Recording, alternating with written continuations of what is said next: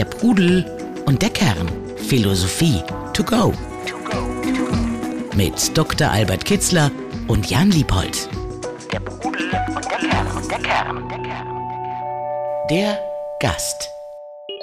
Herzlich willkommen, liebe Hörerinnen und Hörer, bei der Pudel und der Kern. Diesmal mit einer Interviews-Sonderfolge aus Reit im Winkel, dem Haus der Weisheit.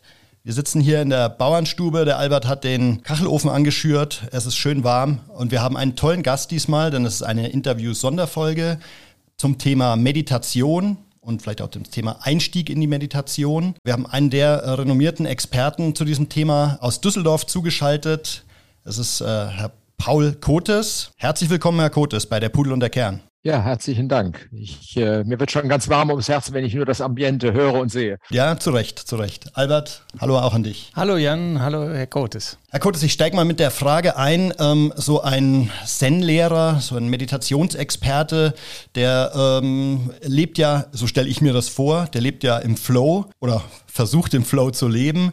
Wenn Sie so völlig ohne Erwartungen äh, sind, ähm, dann äh, gelingen die Sachen, habe ich bei Ihnen gelernt, ich habe mich vorher über sie informiert, mit welch aber trotzdem denke ich, Sie sind mit der einen oder anderen Erwartung auch in dieses Gespräch gegangen. Können Sie die mal schildern? Also was haben Sie sich gedacht, als Sie sich heute Morgen bei, per Zoom zu uns eingewählt haben? Ach, ich finde das schön, dass man sich über solche Themen mit ein paar klugen Köpfen unterhalten kann. Das ist einfach interessant. Mehr nicht. Mehr nicht. Okay, aber das ist ja, ist das dann schon so eine ähm, meditative Haltung, es einfach mal geschehen lassen? Naja, normalerweise, ich kenne das ja aus meiner beruflichen Vergangenheit, hat man natürlich vor jedem Interview irgendwie die Besorgnis, dass es gut geht und dass man die richtige Botschaft überbringt. Man ist also immer in diesem Intentionalmodus. Und das Vergnügen an diesem Gespräch ist, das ist hier gar nicht nötig. Was soll hier, was soll hier schieflaufen, außer der Technik? Richtig, und die haben wir zum Glück auch in den Griff gekriegt. Auch äh, mit dem Thema Gelassenheit, also nicht verkrampfen, ja. wenn das Mikro erstmal nicht offen ist und wenn man, wenn der Pegel nicht ausschlägt. Ähm, haben, sind Sie ein Naturtalent in Sachen Gelassenheit oder mussten Sie auch äh, lange üben und trainieren, bis Sie so gelassen sind, wie Sie heute jetzt hier rüberkommen? Das ist eine interessante Frage, die ja gleich philosophisch auch ist. Äh, inwieweit ist man in den Dingen, die man, die man so entwickelt oder an sich entdeckt, inwieweit ist das so die eigene Leistung, ja, durch Üben oder was auch immer? Oder inwieweit ist das eben so eine Grundhaltung, die mehr oder weniger gepflegt und entwickelt werden muss? Das ist ja schon ein wichtiger Unterschied. Also wenn ich kein Klavier spielen kann, ist das ein mühsamer Prozess, Klavierspielen zu lernen. Ob ich dann das richtige Talent dafür habe, zeigt sich dann immer noch. Aber im Prinzip kann jeder Klavierspielen lernen, behaupte ich mal so. Und äh, trotzdem, glaube ich, hat es ja bei Ihnen auch einen externen Anlass gebraucht, äh, bis Sie sich mit diesem Thema der Bewusstwerdung und der ähm, vielleicht ja auch des bewussten Trainings an Themen wie Gelassenheit und Meditation, Achtsamkeit ähm, äh, zu beschäftigen begannen. Ähm, das wäre sozusagen der Part, wo wir Sie mal auch als Gast noch mal ein bisschen inhaltlich einführen. Also ähm, ich kann schon mal noch mit reingeben, so wie ich Sie ähm, in der Beschäftigung vor diesem Gespräch kennengelernt habe, waren Sie eine der großen und prägenden Persönlichkeiten im, auch im durchaus im Wirtschaftsumfeld. Ich nenne es jetzt mal in Ihrem ersten Leben. Also Sie waren Gründer äh, und langjähriger Geschäftsführer von einer sehr großen oder sogar zeitweise der größten PR-Agentur oder Agentur für Unternehmenskommunikation, eben Cotes Cleves ähm, war damals ein Riesenname, ähm, ist äh, auch heute noch am Markt aktiv und haben äh, dann aber in ihrem zweiten Leben sich sehr stark, oder das lief glaube ich auch parallel, aber können Sie ja gleich auch nochmal erzählen, sich sehr stark ähm, eben auch mit Themen, die über das reine Wirtschaftsleben hinaus äh, gingen, beschäftigt. Äh, eben das Thema Zen, Meditation, ähm, Philosophie. Sie sind einer der Mitgründer der Phil Cologne ähm, oder Mitinitiatoren, soweit ich weiß, ähm, haben eine Stiftung gegründet, die, die sich mit dem Thema Identität beschäftigt. Also eine sehr offensichtlich sehr vielfältig interessierte Persönlichkeit. Können Sie mal äh, unseren Hörern erläutern, wann Sie das entdeckt haben? Wahrscheinlich ja nicht äh, in der Schule. So, ich kenne wenige, die, äh, ich glaube, da ist der Albert eine der Ausnahmen, die ihre Liebe zur Philosophie bereits in der Schule entdeckt haben und dann weiter kultiviert haben. Also wie lief das bei Ihnen ab, diese Entdeckung, dass da noch mehr ist? Ja, das ist natürlich eine interessante Frage. Wie kommt man an was? Ja, das ist ja auch schon so ein philosophischer Prozess. Und äh, äh, ich muss das jetzt so ein bisschen konstruieren, weil ich nicht ganz sicher bin, ob da nicht noch andere Faktoren eine Rolle gespielt haben, die mir selbst nicht so bewusst sind. Aber im Rückblick lässt sich ja sowas leichter dann zusammenfinden. Und meine erste Erfahrung mit diesem Themenkreis war tatsächlich Meister Eckhart in der, im Gymnasium. Ähm, das hat mir damals noch nicht so allzu viel gesagt, aber ich habe irgendwie gespürt, das ist eine interessante Story. Das, da ist mehr drin, als man so kennt. Und das war ja schon ungewöhnlich genug auf dem Gymnasium. Das hieß auch noch Max-Planck-Gymnasium, sich mit Meister Eckert zu beschäftigen. Das war also auch der Lehrer war ein Spezialist in, oder etwas Besonderes. So, das war aber mehr so eine, so eine Randidee. Und ich habe erst später gemerkt, dass das auch so wie so, ein, so eine Art Samenkorn möglicherweise war sich mit solchen Themen mehr auseinanderzusetzen. Ich komme ja aus einer christlichen, katholischen Grundprägung und habe sehr früh schon erkannt, das ist eigentlich nicht das, womit man im Leben sich besonders gut beschäftigen sollte, sondern da gibt es was Interessanteres. So, und da war Meister Ecker natürlich auch so eine interessante Perspektive aus dieser verkrusteten, etablierten äh, katholischen Denkphilosophie oder wenn man es überhaupt Philosophie nennen darf. Ja, und das ging dann so einfach so seinen Gang, der berufliche Werdegang. Und ich hatte dann, äh, wie das so ist, ich hatte dann verheiratet, Familie, Kinder und eine eigene Firma oder mit, mit Beteiligten eine Firma, hatten Sie ja schon angedeutet. Naja, dann kommt man ziemlich äh, schnell in den Stress und äh, das merkt man, wie man dann an seine Grenzen kommt. Und äh, ich hatte immer überlegt, ich müsste mal irgendwo meditieren. Das war damals schon noch sehr ungewöhnlich. Und es gab nicht viele Möglichkeiten, aber ein Freund hat mir dann empfohlen, mach doch mal da irgendwo im Saarland gibt es so ein Haus, die machen Zen und Yoga. Ja, das fand ich eine interessante Mischung, weil Yoga hat mich auch schon interessiert. Ich habe schon mit, mit 18 einen Yogakurs gemacht, was damals auch noch sehr schräg war. Da waren nur Frauen in diesem Kurs. Na egal, also ich bin dann zu diesem Seminar gefahren und damit hat eigentlich, muss man so sagen, hat so meine ganze persönliche Entwicklung auch ihren Lauf genommen. Ja, war das dann eine Art, auch schon ein Erweckungserlebnis oder ähm, war das, weil es ging da ja schon auch um, äh, also Zen ist ja nichts, was einem leicht fällt, ne? oder, ähm, oder Meditation ist nichts, wo äh, erfahrungsgemäß dauert das eine, oder habe ich zumindest erfahren, dauert das lange, bis man das Gefühl hat, jetzt löst sich da ein Knoten. Jetzt geht es nicht nur um Schmerzen in den Füßen und ja, im Rücken. Ja. Ne, ähm, also insofern würde es mich wundern, wenn Sie gleich in diesen Meditationsflow gekommen wären. Ja, ja, das haben Sie gut geahnt. Und äh, aber ich weiß, es gibt es gibt auch diesen Weg. Also das, was Sie gerade angehört haben, gibt es auch. Da gibt es Menschen, die machen das einfach und haben da auch wenig Schmerzen, lassen sich da gut ein, ein drauf ein und denen geht es gut damit. Äh, also von Anfang an. Bei mir war das etwas komplizierter. Ich habe das schon als eine Hardcore-Zen-Erfahrung erlebt, was gar nicht so war, wie ich im Nachhinein weiß. Ich habe mich ja dann viel damit beschäftigt, bin auch in Japan gewesen. Aber zunächst einmal war das eine höchst unerträgliche Woche, die ich da abgesessen habe, mit dem, mit dem finalen Beschluss, nie wieder machst du sowas. Also, also es war, es war nicht der, der große Erfolg zum Start, und, sondern sie mussten sich da hart dran arbeiten. Naja, ich habe mich dann nach vier Wochen doch wieder zum nächsten Seminar angemeldet, weil ich geahnt habe, da, da ist vielleicht doch noch irgendetwas, was, was entwickelt werden möchte. Ähm, Albert, wie, wie war das bei dir? Ich weiß von dir, dass du auch ähm, sehr regelmäßig oder ich glaube täglich meditierst. Ähm, seit wann machst du das und wie, wie war dein, dein Initiationsprozess ähm, zu diesem Thema? In der Tat äh, meditiere ich jeden Tag. Wann das angefangen hat, weiß ich gar nicht. Ich habe alles, ich habe immer irgendetwas regelmäßig gemacht, sei es Yoga, sei es Qigong, Tai Chi oder auch Versenkung, Meditation. Das hat äh, mit Unterbrechungen, jetzt aber konstanter in den letzten Jahren. Das hat angefangen äh, Geimpft wurde ich mit dem fernöstlichen Virus, könnte man sagen, als ich mit 17, 18 mich näher mit der Philosophie beschäftigte und dann über Schopenhauer, auf Schopenhauer stieß. Und das hat mich sehr überzeugt. Schopenhauer war ein Fan der indischen, altindischen Philosophie, der Upanishaden. Das war sein Lebenselixier, hat da einiges auch in seine Philosophie äh, integriert und äh, da wurde ich aufmerksam auf diese indische Philosophie, auf Buddhismus und das hängt damit zusammen. Selbsterfahrung, Selbstsuche, Meditation, Versenkung, äh, Überschreiten des Ichs oder Aufgabe des weltlich verhafteten Ichs. Das hat mich sehr stark beeindruckt mhm. bis zum heutigen mhm. Tag, so dass mich das seit dieser Zeit immer irgendwie begleitete. Und äh, ich hatte ja auch stressige Berufe, 25 äh, Jahre lang als äh, Anwalt großen Kanzleien als Filmproduzent. Das war sehr, sehr belastend. Aber ich hatte dann immer den, den Ausgleich. Und wenn ich gemerkt habe, ich kam an die Grenzen oder Schritt überschritt sie, dann erinnerte ich mich, beziehungsweise dann kam der Begleiter, äh, meldete sich und sagt, gut, du musst äh, zu dir kommen, du musst gut atmen, du musst ruhig werden. Und das habe ich dann auch mehr oder weniger gemacht, aber sehr systematisch oder täglich, äh, so wie in den letzten Jahren. Davor war das dann eher, äh, war das dann nicht, aber eine gewisse Regelmäßigkeit hatte es schon damals. Und wie muss ich mir das beim jungen Albert Kitzler vorstellen? War das einfach mal so ein Experimentierfeld? Sich mal hinsetzen auf ein Kissen oder ohne Kissen und äh, einfach mal versuchen, die Gedanken auszuschalten? Ja, das war's. Äh, aber es war, ich hatte auch mal, stand auch mal an der Schwelle, das sehr intensiv zu machen. Als ich Abitur hatte, habe ich mir überlegt, soll ich jetzt äh, äh, soll ich jetzt in den bayerischen Wald gehen und in die Einsamkeit, um mein Selbst zu erfahren, monatelang.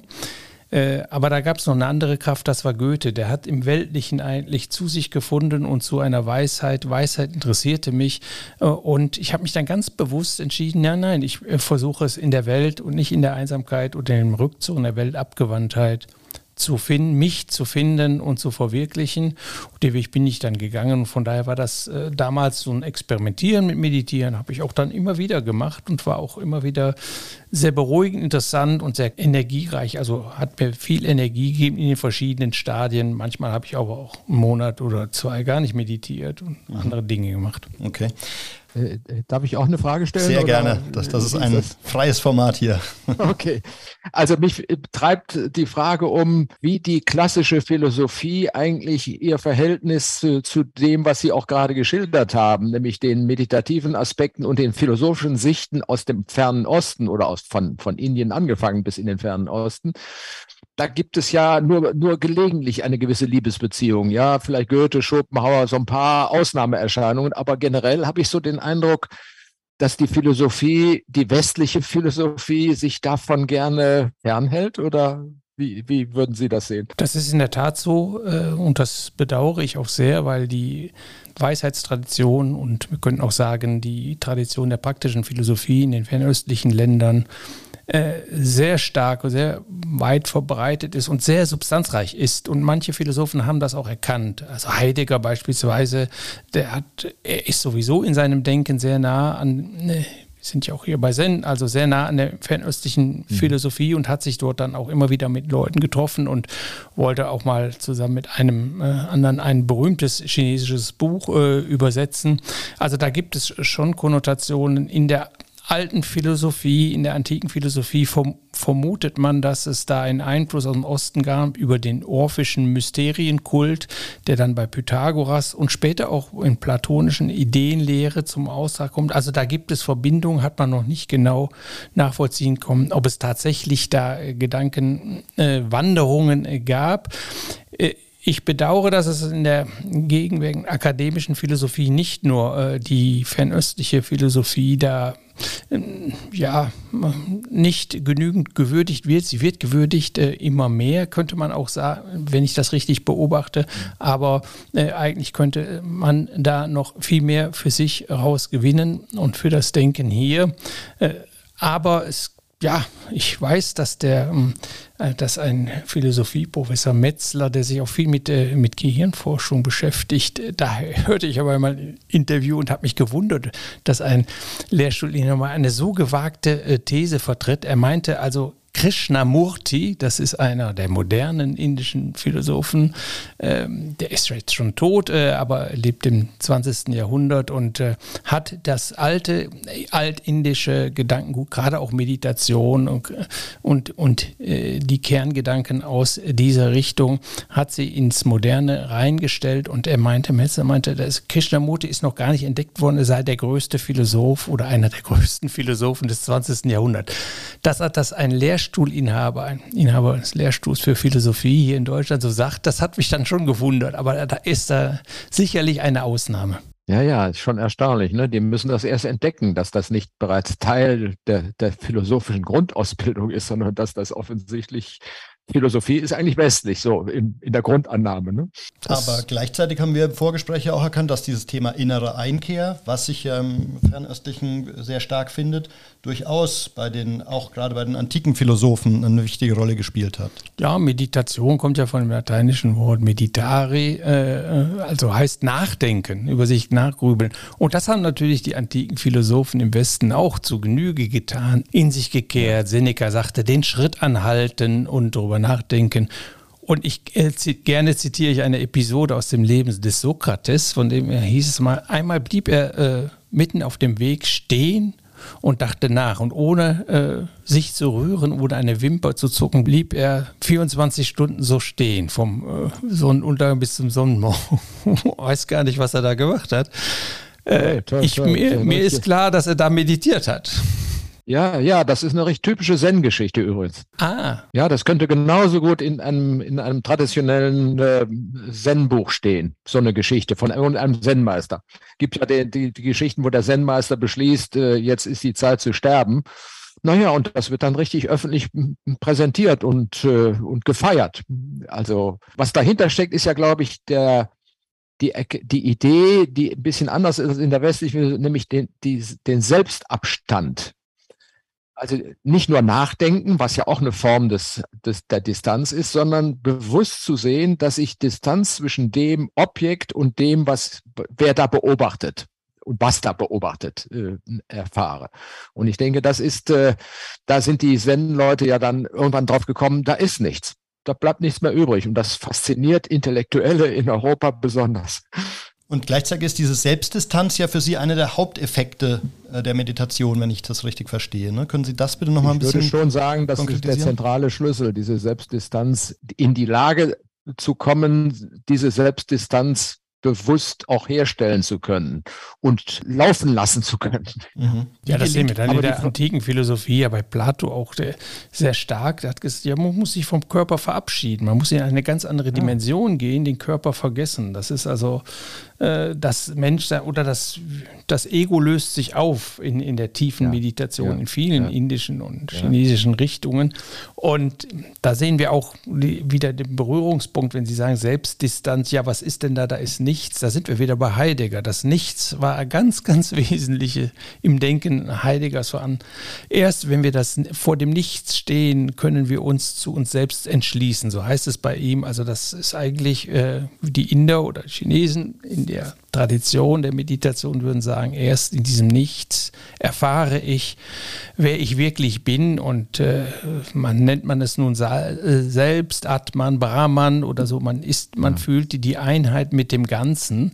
Und auch diese Gedanken finden sich äh, bei Heidegger, also da sieht man äh, die Berührungspunkte, aber sie sind nicht sehr häufig, äh, am ehesten noch in der Tradition, in der äh, Geschichte der Philosophie, eben wie bei Meister Eckhart, bei den christlichen Mystikern, schon angefangen im Neuplatonismus äh, bei Plotin, ne, äh, da, dass man so eine Verschmelzung des im Denken mit etwas Größerem äh, eins werden und Überschreiten der, der Grenzen, ja, der, des Denkens, auch der Begrifflichkeit, die löst sich auf. Und wenn die sich auflöst, die normalerweise Subjekt-Objekt denkt, wenn Subjekt-Objekt äh, eins werden, verschmelzen und wir die Einheit mit, die Verbundenheit mit der Natur, mit dem Kosmos, mit dem All äh, spüren, ganz tief spüren. Ich habe das noch nie so, dass man da richtig eins wird, aber das ist der Gedanke der Meditation, den finden wir dann auch in diesen Traditionen hier im Abendland, aber eben keineswegs dominant. Mhm. Ähm, jetzt ist aber ja so, das klingt für mich nach dem fortgeschrittenen in sich vertiefen. Ne? Ähm, wenn wir jetzt mal Leute oder unsere Hörer, an unsere Hörerinnen und Hörer denken, die vielleicht erste Schritte gehen wollen.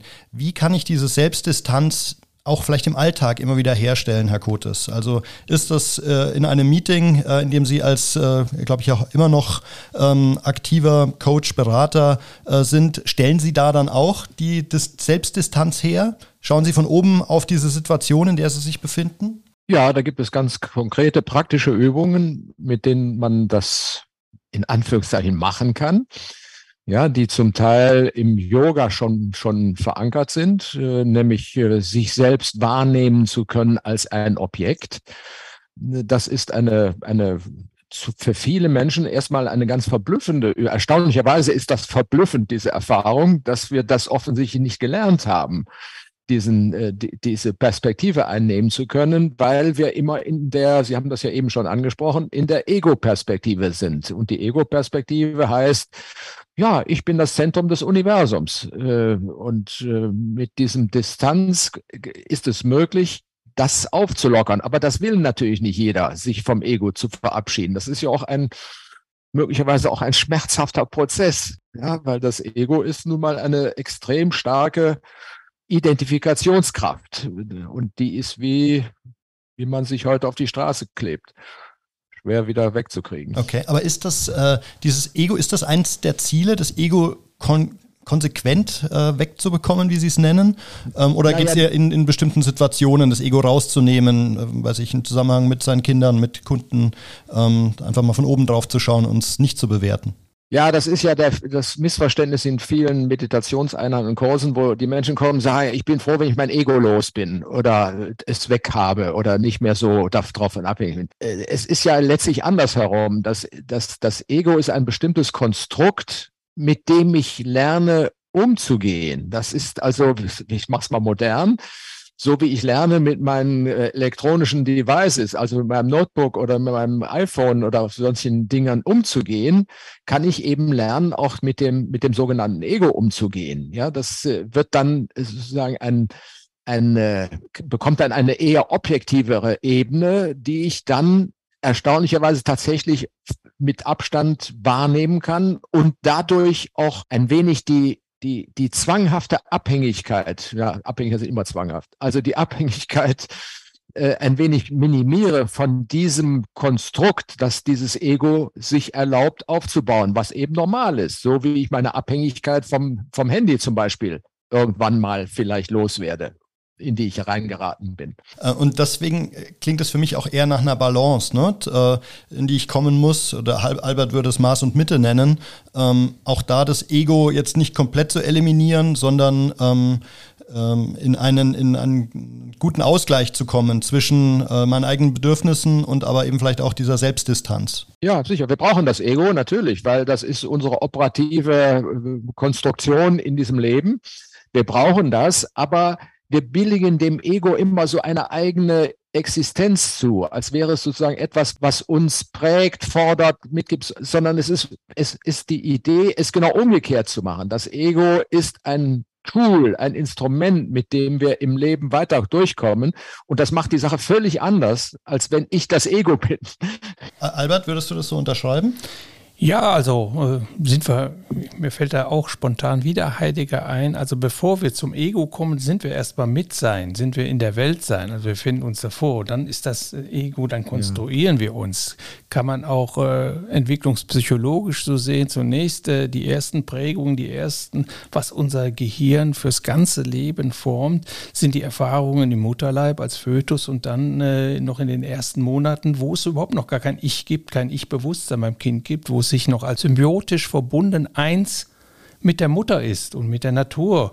Und dann erst kommt, kommt das Ego raus. Äh, aber man muss, sollte definieren, was man unter Ego versteht und selbst. Die Dinge gehen da auseinander, äh, was äh, die, sowohl die fernöstliche Philosophie sehr klar gesehen hat, aber auch die abendländische und hier sind sie deckungsgleich, ist, dass mit dieser starken Weltanhaftung, indem wir uns da mit einem, mit einem festen Ich identifizieren, uns auf die Welt einstellen. Mit, da haften wir an, wir haben unsere Ziele, alles wird intentional begutachtet, bringt mich das weiter, nutzt mir das äh, und immer mehr haften wir am Wohlstand, an Geld, materiellen Gütern, an Anerkennung und so. Wir haften dann an. Und das, was da anhaftet und nicht aus sich selbst heraus lebt und sich fühlt, das ist das Ego. Und das mhm. ist die Quelle alles Leidens. Und darum geht es. Geht es den Indern, den Chinesen, wie den alten Griechen. Wie kommen wir raus? Äh, wie? Aus dem Leiden.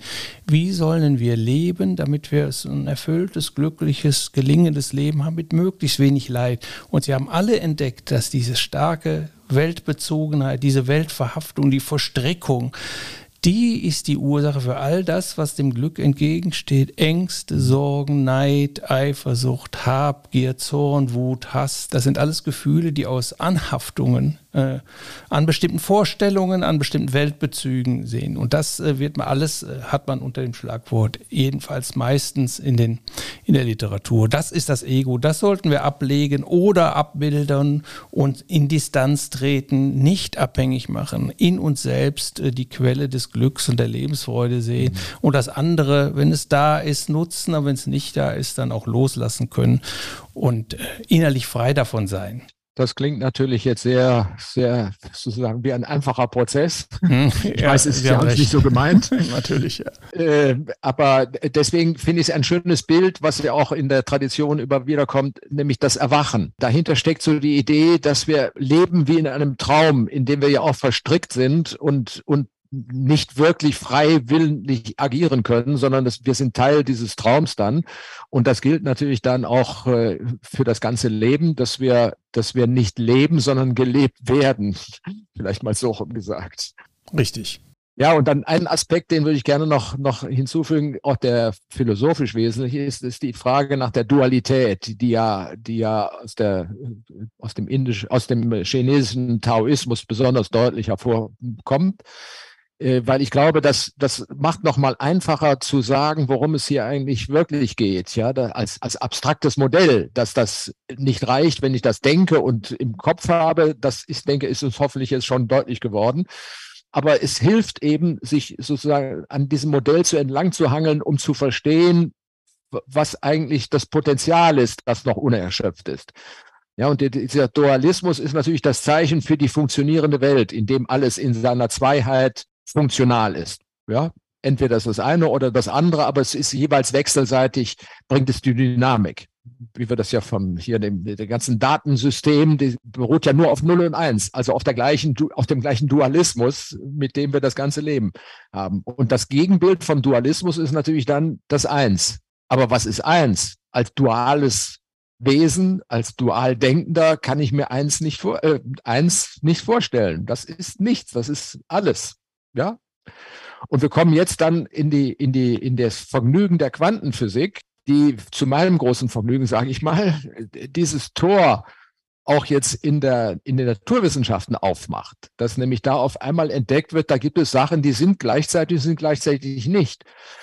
Macht nochmal diesen, dieses, dieses irrwitzige des Einsseins, des Kompletten, des Universums, was, was wir uns ja immer begrenzt vorstellen, macht das nochmal so wunderbar deutlich und damit kommt man sehr schnell an diese Grund-Zen-Erfahrung, irgendwann mal in diesem Nichts, was alles ist, zu landen. Mhm. Und, und auf diese Weise zu entdecken, ja, wir sind in dieser Verwicklung von das, was Sie auch angesprochen haben, von diesem Dualismus, so oder nicht so, sind wir ständig in dieser Erde unterwegs. Das ist notwendig. Das geht gar nicht anders, weil sonst würden wir die Erde nicht erleben, die Welt, uns, uns selbst nicht. Aber es ist eben auch, der Mensch ist das einzige Wesen, nach meiner Erkenntnis, das in der Lage ist, sozusagen zwischen, zumindest das zu denken, zwischen Dualismus und Eins und Vollkommenheit, alles universal, was auch immer man das, wie man immer das bezeichnet. Also allein die Möglichkeit, das denken zu können, ist schon, finde ich, zumindest mal hilfreich. Oder da irgendwann hinzukommen, das ist ja noch keine Erkenntnis, es ist eine, eine Spur, auf der wir da sind, glaube ich, ne? Das ja, Thema ja. Quantenphysik. Ja, ja, es ist, ist alles immer nur eine, das ist ja, das Denken ist ja nur die, die, die, Vorphase für die Erfahrung, die eigentlich das zentrale, wichtigste ist. Was hilft mir das, wenn ich das gedacht habe? Ja, und, ja, und was habe ich davon? Ja, aber es, äh, es ist wie eine, ist wie so eine Rutschbahn dahin. So könnte man das sagen, dass ich leichter, wenn ich einmal weiß, mir das intellektuell vorstellen kann, und das ist, finde ich, die Bedeutung von Philosophie auch, dass ich mir etwas vorstellen kann, das aber nichts wirklich Wertvolles ist, solange ich es nicht wirklich erfahren kann. Das ist wie wenn wir über eine Blume sprechen, wunderbar uns austauschen, die tollsten Sachen darüber. Ja, aber eine muss sie sehen. richtige Blume. Mhm. Ja, an, an, ihr, an dem Anblick selbst zu erblühen und dann mit ihr eins werden und das zu ja, ja, ja dieses äh, in allen Meditationstraditionen wird ja immer darauf hingewiesen, dass die Stufe des Erwachens die letzte Stufe oder die tiefste Stufe der Meditation, wo sich der Dualismus eben aufhebt, der kann nicht genau. erklärt werden. Unser Denken ist genau. dis diskursiv, es braucht Subjekt, Objekt und auch noch Prädikat und es kann gar nicht anders funktionieren. Aber so ergreifen wir dieses Gefühl des, des ähm, äh, Verschmelzens mit allem, der, der, des tiefen Gefühls der Verbundenheit und ich spüre ja. dann nur Verbundenheit und nichts anderes mehr. Also das Ego ja. ist immer weiter, bis es äh, zurückgetreten, bis es ganz verschwindet. Das kann man dann nicht mehr beschreiben, das sagen dann alle, das muss man dann erleben oder wie Herr Kotes eben zu Recht sagt, äh, äh, erfahren. Aber das war schon immer bekannt, das Phänomen gibt es. Also bei Goethe, der sich wirklich nicht gut auskannte in der chinesischen und indischen Philosophie, was sie damals noch gar nicht entdeckt worden ist in der Form. Ja, ja. Oder es begann da gerade. Der hat ein schönes Gedicht gemacht, Eins und Alles, wo man da, wo, wo diese Spannung zwischen Dualismus und Monismus, also dieses Eins-Sein ja, und das Auflösen, das Ver Verschmelzen in einem kosmischen Gefühl, ozeanisches Gefühl, hat man auch gesagt, äh, wo er das eigentlich sehr gut schon beschrieben hat, wie Goethe viele Philosophien, die er gar nicht kannte, in irgendwelchen Gedichten klingen die an oder wesentliche Gedanken. So ja, hier dieser ja, wesentliche Gedanke ja. der, der, tiefen Meditation und des Erwachens ist auch Goethe irgendwie äh, bekannt gewesen. Das ist dann ja eine Art philosophische Intuition, die er da offensichtlich hatte. Würden Sie ja. sagen, Herr Kotes, dass jeder Mensch diese intuitive Fähigkeit hat und bei manchen ist sie nur verschüttet oder gibt es einfach Menschen, die dafür stärkere Sensoren haben? Also die Frage war, ob jeder Mensch das hat. Ich denke, das ist so. Nun bin ich hier kein Forscher, der das für alle Menschen beantworten kann, sondern das ist jetzt eine, eine wilde Behauptung. Aber es spricht vieles dafür, dass wir das alle drin haben.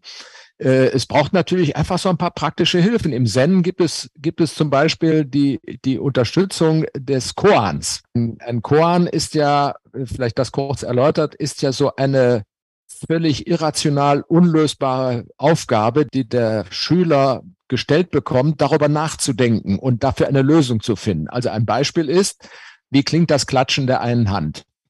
Mhm. Ja, kann man sofort relativ schnell logisch erklären, gibt's gar nicht, geht gar nicht. Aber die Aufgabe ist, das Problem zu lösen. Wie klingt dieses Klatschen der einen Hand? Das kann einen zum Wahnsinn treiben und genau das ist die Idee dahinter. Wie lange haben das Sie darüber schon nachgedacht? Ja, monatelang äh, und natürlich auch aufgegeben, äh, weil es verrückt ist, äh, Unfug, wozu das Ganze? Äh, ja, erstaunlicherweise kann es irgendwann mal Klick machen, aber eben nicht in dem Sinne, wie wir das konventionell auch von der Schule her kennen, ah, jetzt weiß ich, jetzt ist richtig, sondern das macht Klick in das, was Sie eben gesagt haben, in dieser Erfahrung, die Antwort und die Frage sind in sich das Gleiche. Ja, das klingt jetzt intellektuell nicht besonders äh, schlau, aber es ist eine geniale Erfahrung. Ja, das ist wie die Blume, die Sie eben hatten. Ja, in dem Moment, wo ich die Blume betrachte, ist sie Objekt oder bin ich die Blume, äh, ist das eine völlig andere Erfahrung. Äh, ja, also das heißt auch, diese Erfahrung ist immer nach dem, was ich so mitbekommen habe in vielen Fällen, ist, ist auch immer eine emotionale. Das ist jetzt keine Antwort, die sich finden lässt, so auf der klassischen rational-intellektuellen Ebene. Da gibt es keine Antwort. Und das ist gerade der Sinn der Sache, diese diskursive Ebene zu überwinden. Und damit ist natürlich Zen total philosophisch untauglich. Ja, da gibt es ja diese schöne Geschichte, die fiel mir jetzt spontan ein bei dem, was Sie gesagt haben, Herr Kotes. Die stand schon lange bevor der Zen-Buddhismus überhaupt in die Welt kam. Äh, und zwar von einer ihrem, äh, ihrer äh, Väter. Zen-Buddhismus ist ja entstanden aus einer Ehe zwischen Buddhismus und Daoismus, also aus einer indischen ja. Richtung und aus einer chinesischen. Ja. Und der Daoismus, der begann äh, so etwa 500 vor Christus, 400 vor Christus, vielleicht noch, noch länger davor mit Lao Tse und Chunze. Chunze erzählt die Geschichte, die berühmte vom Schmetterling. Er träumte einmal, er sei ein Schmetterling. Ah, ja. Und dann ist er erwacht und hat sich gefragt, bin ich nun Zwangzi, der träumt, er sei ein Schmetterling oder äh, hat der Schmetterling geträumt, er sei Zwangzi? also äh, das zeigt so auch ein bisschen Paradoxon und äh, ja, das äh, löst sich eigentlich alles auf. Also diese Koans, die man ja logisch nicht lösen kann, sollen eigentlich das logische Denken ausschalten, dass man irgendwann mal aufhört zu denken. Das ist ja immer das Ziel der Meditation.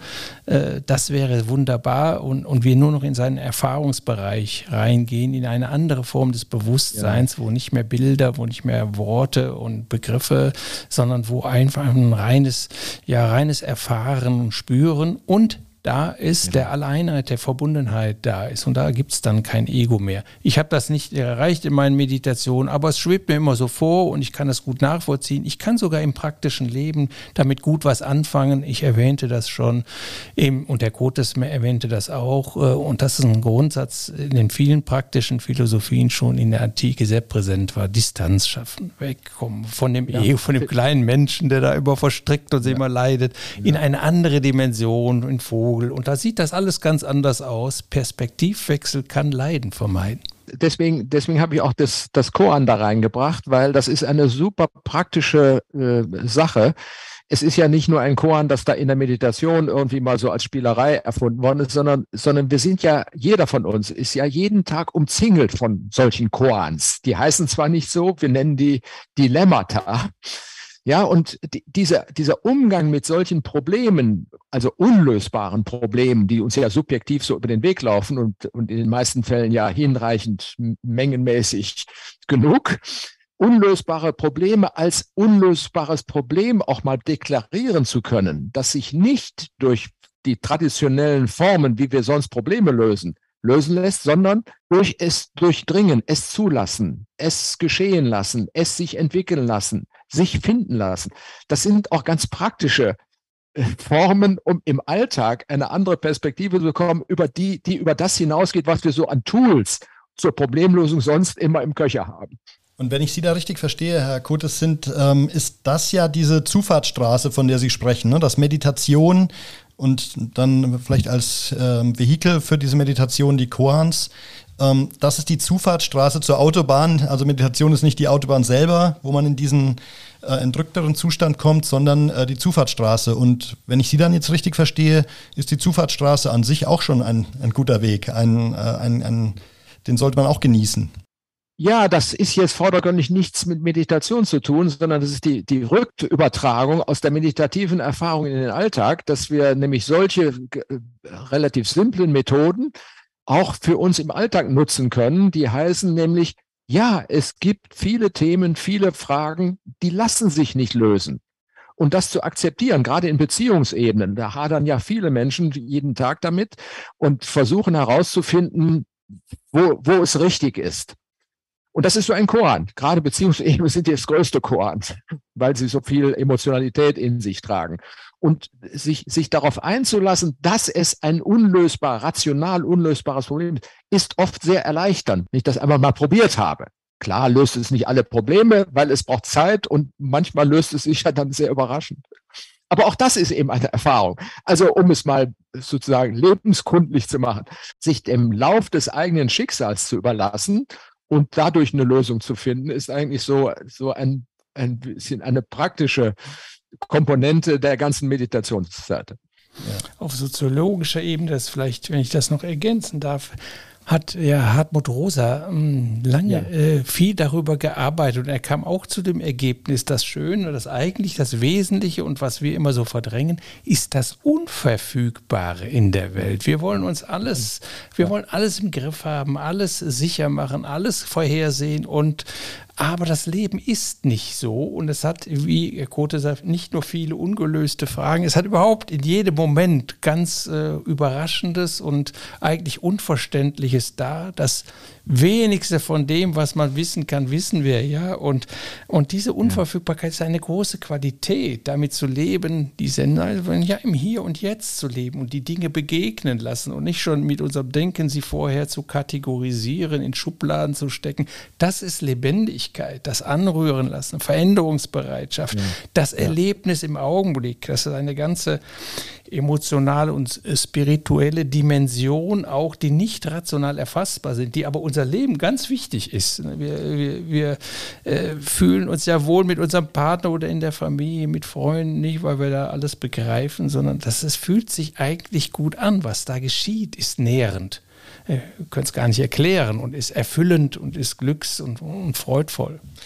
Wenn ich da mal den Unterschied mache zwischen dem Paul Kotes äh, mit 50 Jahren und jetzt in Ihrem heutigen Alter, würden Sie sagen, diesen Zustand haben Sie damals auch schon erreicht oder erreichen Sie ihn mit zunehmender Übung immer häufiger?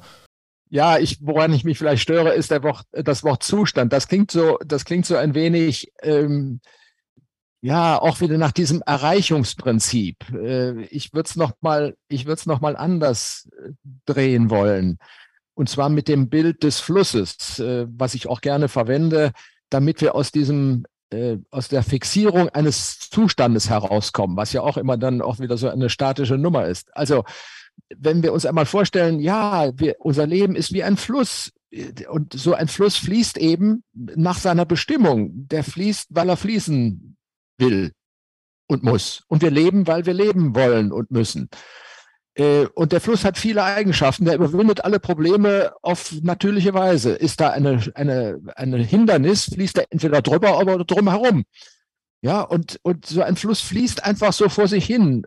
Und wir sind in unserem Leben ständig, wenn man das nüchtern sieht, immer in einer neuen Flusssituation. Aber die Richtung ist klar, das ist die Mündung und dann endet der Fluss.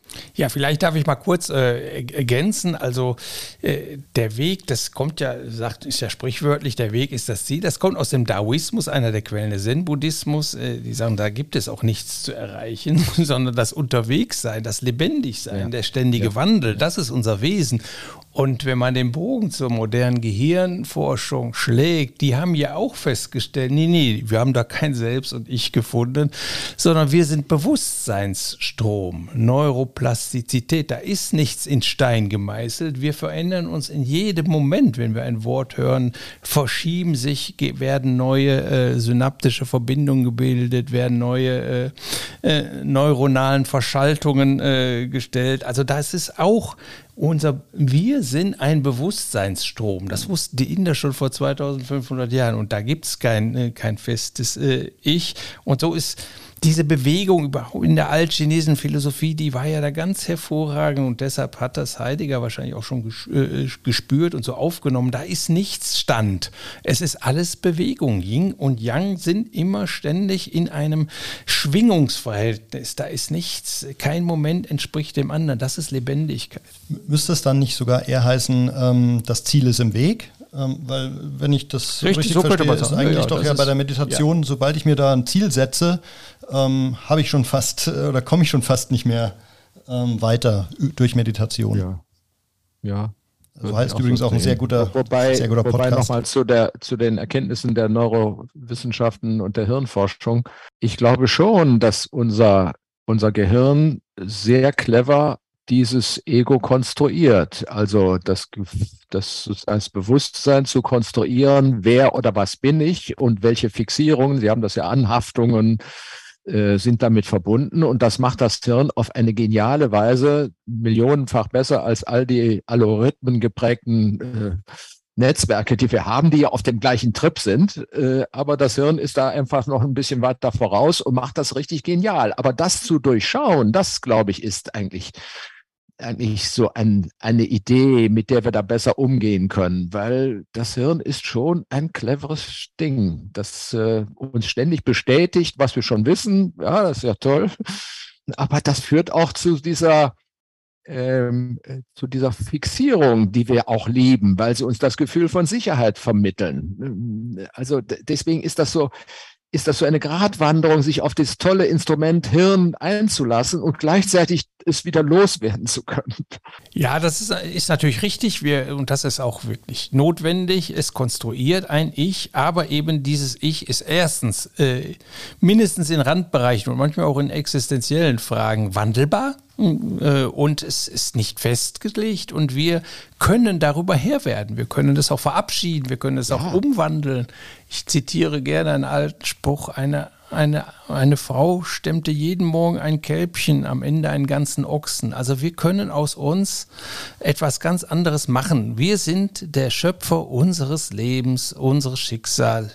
Ethos Anthropodaimon, äh, der Charakter ist der Schicksal. So wie wir denken, so wie wir leben, so wie wir bewerten, das ist unser Schicksal. Das ist gar nicht so von außen. Das, also wir können alles umwandeln. Aber natürlich haben wir, um äh, gut zu überleben und durchzukommen, haben wir, das Gehirn hat da ein Ich gemacht und dieses Ich hat auch eine gewisse, hat auch eine große Konstanz. Äh, ja, manchmal verändert sich da gar nichts mehr.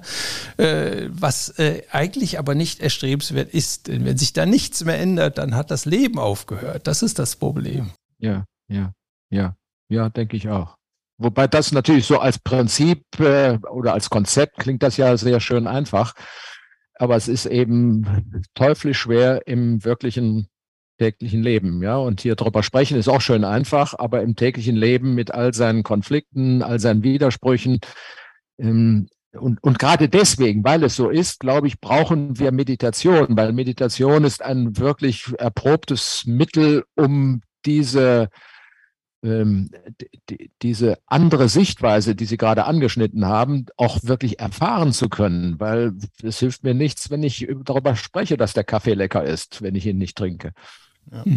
Deswegen, und äh, ich hatte gerade gedacht, das ist ja schon ein tolles Schlusswort, Albert, aber wir sind noch nicht ganz am Schluss. Ich würde gerne tatsächlich äh, an Sie nochmal die Frage stellen, Herr Kuttes, was empfehlen Sie denn, wenn man sich auf diese Zufahrtsstraße der Meditation begeben möchte? Was würden Sie sagen, sollten unsere Zuhörer tun, wenn sie das einfach jetzt selber mal probieren wollen? Inspiriert von Ihrem Gespräch oder von Ihren äh, Thesen auch. Was äh, braucht es äh, unbedingt ein Kissen und wenn ja, welches? Ähm, was sollte man tun, wenn man für sich jetzt diese Welt der Meditation als Anfänger erschließen möchte? Also was immer hilfreich ist, ist natürlich ein neugieriger und spielerischer Geist. Und der macht ja auch Vergnügen. Das ist ja nicht nur eine Pflicht, sondern, sondern das ist ja, das ist ja, das steht ja in der Bibel, wenn ihr nicht werdet wie die Kinder, könnt ihr nicht ins irgendwo hinkommen, in irgendwas Göttliches, ich weiß nicht.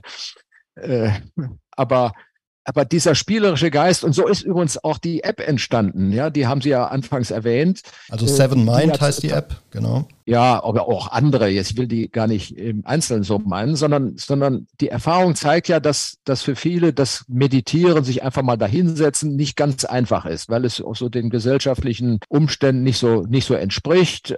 Es wird zwar immer mehr und immer leichter, aber so eine App hat den Vorteil, da kann ich einfach mal anfangen, mit Hilfe von Sprechern mich auf so eine Erfahrung einzulassen. Und das, was, was ich in dieser App dann auch an Resonanz erlebe, ist das wirklich verblüffend wichtig und genial, was da passiert. Das sage ich jetzt nicht, weil ich das mit beteiligt bin, sondern eher als meine Überraschung, weil ich auch dachte, naja, Meditation ist doch ein bisschen anspruchsvoller als sieben Minuten äh, sich mal führen zu lassen. Nein, das ist ein super Einstiegstool, einfach mal anzufangen mit so einer relativ leichten, geführten Übung. Mhm. Und wenn ich das gemacht habe, komme ich eher dazu, dass ich mich auch einfach mal hinsetze und sage, das kann ich auch ohne Hilfe selber machen, ja, und mich einfach mal hinsetzen oder in eine Gruppe gehen. Oder das, was wir eingangs gemacht haben, mal eine Minute still zu sein. Das sind ganz einfache Übungen, die sind nur gesellschaftlich so fremd bis jetzt noch. Aber selbst in Konzernen, in großen Firmen habe ich inzwischen, ist es kein Problem, vor einer Sitzung zu sagen, hallo Leute, wollen wir mal eine Minute still zusammensitzen? Ja, das wäre vor zehn Jahren, hätten alle gesagt, ist der verrückt geworden. Heute ist es genau umgekehrt. Da traut sich keiner mehr zu sagen, nee, das machen wir nicht. Ja, weil das auch sozusagen die, die, die gesellschaftliche Betrachtung von diesen Dingen hat sich dramatisch verändert. Es ist wirklich ganz verblüffend. Ich kann diesen ganzen Prozess kann ich ja, da ich das über viele Jahre ja schon begleite, kann ich das wunderbar verfolgen, wie, wie so aus den ersten Anfängen darüber überhaupt sprechen zu können, bis zur Praxis, wie sich das dramatisch verändert hat in den letzten 25 Jahren. Ja. Und äh, so, wenn wir mal an die Erwartungshaltung rangehen oder beziehungsweise noch mit so ein, zwei Mythen aufhören. Ähm, ich habe selber bei mir erlebt, aber auch wenn ich mit anderen Menschen über das Thema Meditation spreche, jeder denkt ja, okay, ich komme einfach nicht in diesen Zustand, aber diesen Zustand gibt's ja, wenn ich das heutige Gespräch zusammenfasse, eigentlich nicht, sondern es geht darum, einfach das zuzulassen, ähm, auch durchaus seinen Gedanken nachzuhängen, Gedanken nicht zu ver, äh, nicht rauszudrängen, sondern äh, einfach zu erleben, was denke ich da. Ich muss von außen ja. drauf schauen, dass ich jetzt wieder was denke. Das ist der Zustand, den ich erstmal ja. erreichen möchte. Ja, das genau so. Ich will noch einen Aspekt da hinzufügen, den ich in den letzten Jahren auch als zentral wichtig empfunden habe. Nämlich Meditation hat auch wesentlich etwas mit der Fähigkeit, sich zu entspannen zu tun. Und das genau lernt kein Mensch. Niemand lernt in der Schule, wie man sich entspannt, an der Universität sowieso nicht und im Berufsleben noch weniger. Also müssen wir das selber finden. Und da ist eben von den 60er Jahren angefangen, ist so eine ganze Hype entstanden, sich entspannen zu können, ist eine ganz zentrale Erfahrung, die mit Meditation verbunden ist. Und das ist sozusagen die Einstiegsdroge, wenn ich das mal so populär sagen darf. Und das ist toll. Wer weiß schon, wie man sich entspannen kann. Und 90 Prozent der Konflikte, die wir haben, lassen sich durch Entspannung lösen. Da brauche ich keine Erleuchtung oder äh, Einserfahrung oder was auch alles Tolles, ja, sondern entspann dich. Ja, ich äh, kann da nur, äh, kann Ihnen da nur recht geben. Äh, Thich Nhat sagte auch, äh, bemerkte auch, äh, wir müssen die Kunst des Pausemachens wieder lernen, still werden. Oder ich sagte ja einleitend schon, ich, das Wort Senecas ist mir immer im Kopf, den Schritt anhalten. Und alle meine Bücher haben in den ersten Kapiteln immer den Schritt anhalten. Also wenn wir nicht sagen, jetzt ist mal Schluss, jetzt werde ich bald still, Jetzt setze ich mich mal hin und denke mal nach, da kommen wir gar nicht weiter. Und äh, noch einen Schritt weiter, man muss auch gar nicht nachdenken. Also einfach sich, äh, einfach sich Zeit nehmen, ganz fest und das einüben, wo man irgendwie hinsitzt oder steht oder wie auch immer oder liegt und einfach äh, nichts tut und einfach still werden, innerlich versuchen oder die Gedanken laufen lassen.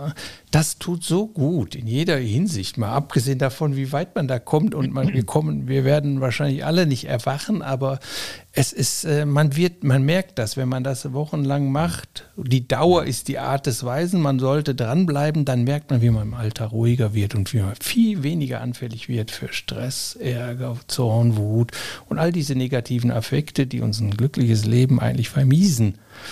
Äh, oder die es unmöglich machen. Das ist, äh, und wie man es macht, ist völlig egal. Ich habe viele, viele Techniken ausprobiert, die so, eigentlich lief es immer auf das Gleiche. schaffe ich es, 10 Minuten, eine Viertelstunde, 20 Minuten am Tag mich ruhig hinzusetzen und Ruhe zu bleiben, dann verändert sich mein Leben, dann werde ich, werd ich ruhiger ein kleines Goodie. Es gibt ja eine ganz einfache Methode, das, was Sie gerade angeschnitten haben, sozusagen auch zu, zu, zu realisieren nämlich das ist der Atem. Der Atem ist ja, wie wir alle wissen, zentral für uns.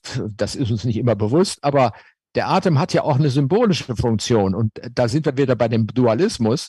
Äh, der Atem ist immer diese Wechsel zwischen Ein- und Ausatmen. Und, und wenn man sich das mal bewusst macht, ist das, ist das der Wechsel zwischen Annehmen und Abgeben, zwischen Festhalten und Loslassen.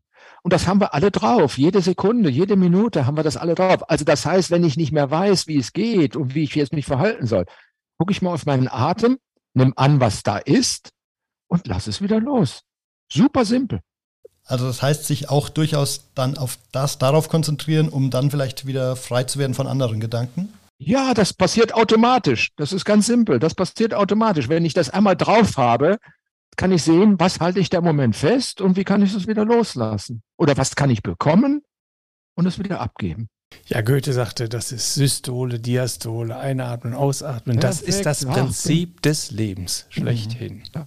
Ja, ich bin ja so froh, dass Sie das alles immer in gute Philosophie übersetzen, was ich hier so als Laie darrede. Super. Also das war das Konzept der heutigen Sendung. Ich glaube, ich habe das Gefühl, das ist aufgegangen. Äh, eine, gute, eine gute Balance zwischen dem Thema Meditation und Philosophie. Herr Kotes, ganz herzlichen Dank für die wertvollen Impulse, die Sie äh, uns, aber eben auch unseren Hörerinnen und Hörern gegeben haben. Es hat wirklich großen Spaß gemacht, war sehr inspirierend.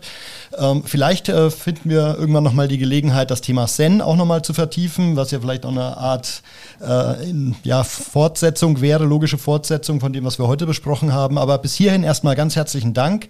Wir werden in den Show Notes ähm, Seven Mind, äh, was man durchaus, was man auch mal sagen kann, äh, erstmal kostenfrei ähm, ausprobieren kann.